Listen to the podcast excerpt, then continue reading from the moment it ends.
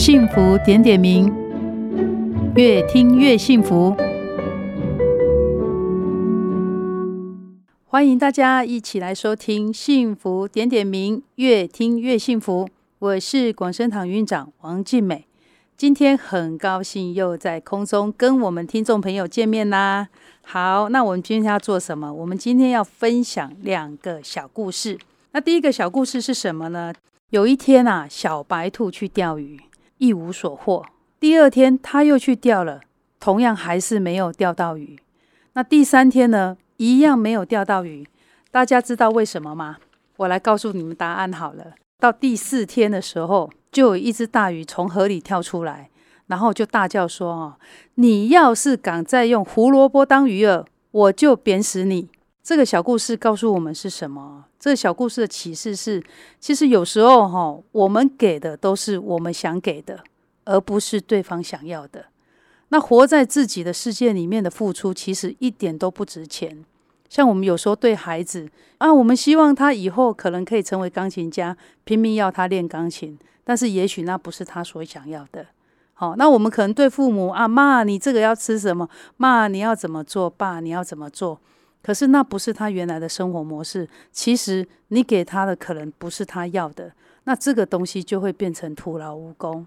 所以呀，在生活中尊重对方，站在对方他想要你站的位置。其实是非常重要的，这也是一个幸福的根源。接下来我们来讲第二个小故事哦。有一台高速行驶的火车上，那有一个老人家呢，不小心哦，就把刚刚买到的一双新鞋从窗口摔了一只出去。那周围的人就哇，好可惜哦，哈，周围的人都感到很惋惜。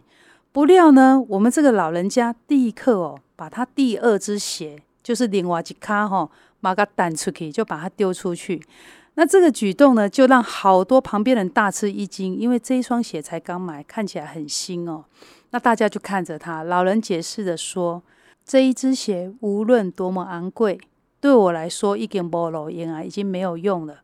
如果呢，有谁能捡到这一双鞋子，就是原来掉的，再加上他丢出去的，说不定呢，他还能够穿呢。所以呢，这个小故事就告诉我们，其实哈、哦。”有些事情如果注定是没有办法挽回的，那么呢，不如就早点放弃。比方说没有办法挽回，你觉得很痛苦，那我其实觉得你就该放弃，很爽快的、很开朗的把它放弃。好，所以呢，今天这两个小故事，一个呢是你给的都是你自己想给的，而不是对方想要的，那么活在自己的世界里面，其实一点都不值钱。那第二个小故事是什么？就是注定无法挽回的痛苦，不如早点爽快的放弃。好，那今天呢，我们就跟大家分享到这里，也希望我们所有的听众朋友都能够开心快乐的过每一天。本节目由广生堂集团赞助播出。